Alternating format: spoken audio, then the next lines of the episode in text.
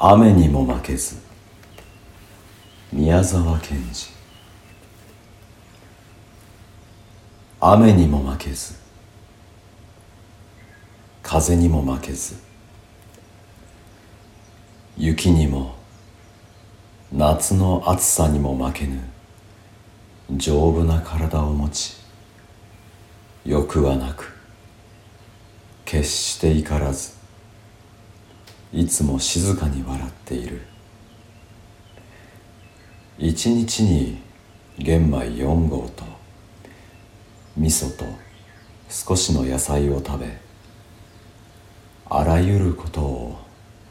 自分を感情に入れずによく見聞きし分かりそして忘れず野原の松の林の陰の小さなかやぶきの小屋にいて東に病気の子供あれば行って看病してやり西に疲れた母あれば行ってその稲の束を追い南に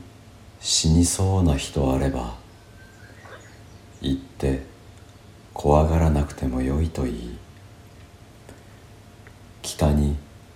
喧嘩や訴訟があればつまらないからやめろと言い日照りの時は